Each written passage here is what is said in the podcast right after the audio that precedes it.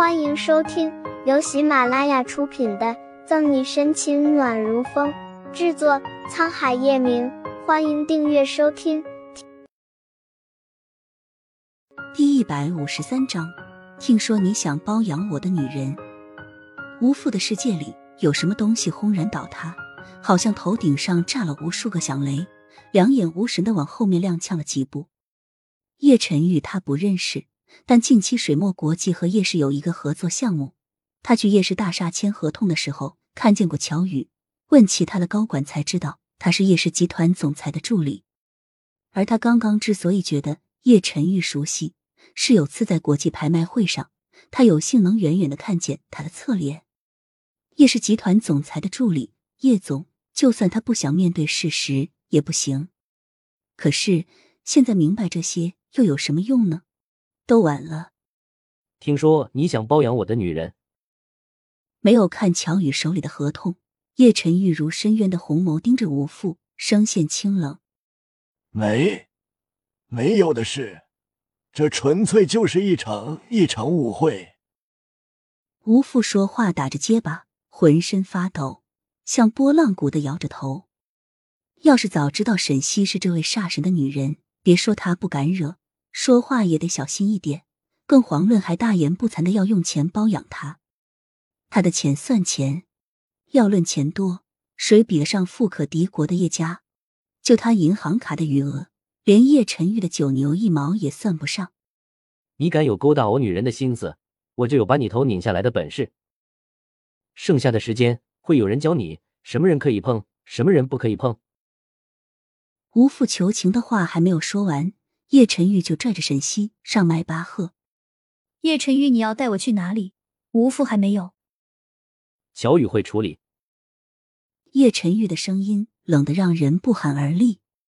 沈西回头看去，果然见乔宇正压着吴父往警局里走去。穆饶、方初明等人也出来了。一见这些堪比八卦记者的队友，沈西不用叶晨玉强拉着，就以迅雷不及掩耳之势跑上车。再让他们看见自己和叶晨玉在一起，明天警局的八卦又要漫天飞了。而且宋毅出院回来了，他们现在也算是有婚约的人，让他听见自己还和叶晨玉纠缠在一起，总归有点不好。沈西前脚上车躲着，叶晨玉也上来了，只是傲娇的冷着脸。直到看见方初明他们接押过吴父，带乔宇去做笔录，沈西才敢把头伸出来。呼，吓死我了！沈西心有余悸的拍着胸脯，幸好没有被他们撞见。哼！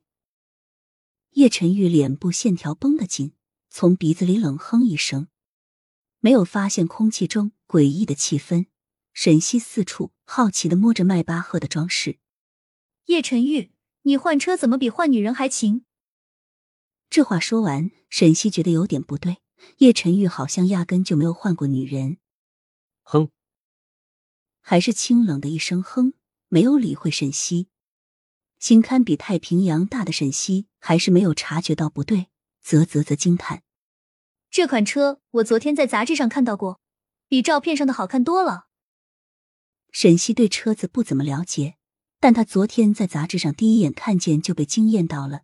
他还记得当时他还感慨：“平生有这么一辆坐骑就足够了。”多次提示都没有效果。叶晨玉的脸比锅底还黑。咦，你怎么了？没有听见叶晨玉的声音，沈西才看见他表情不对。我生气了。叶晨玉僵硬着声音。啊！沈西表示蒙圈。生气了？叶晨玉又怎么了？莫非是因为刚才的事？噗嗤！被这样傲娇的叶晨玉萌到，沈西笑出声。开玩笑道：“叶大总裁生气了，那我是不是要哄哄啊？”沈西怎么不知道叶晨玉变态狂霸拽后还有这么傲娇萌萌哒的一面？沈西，叶晨玉咬牙切齿，想掐死沈西的心都有了。今天耳朵受了几次罪，沈西掏掏耳朵，不满的抱怨：“哎哎，我听得见的，叫这么大声干什么？”那就用你的办法。叶晨玉牛头不对马嘴的说着，却脸上还有点不好意思。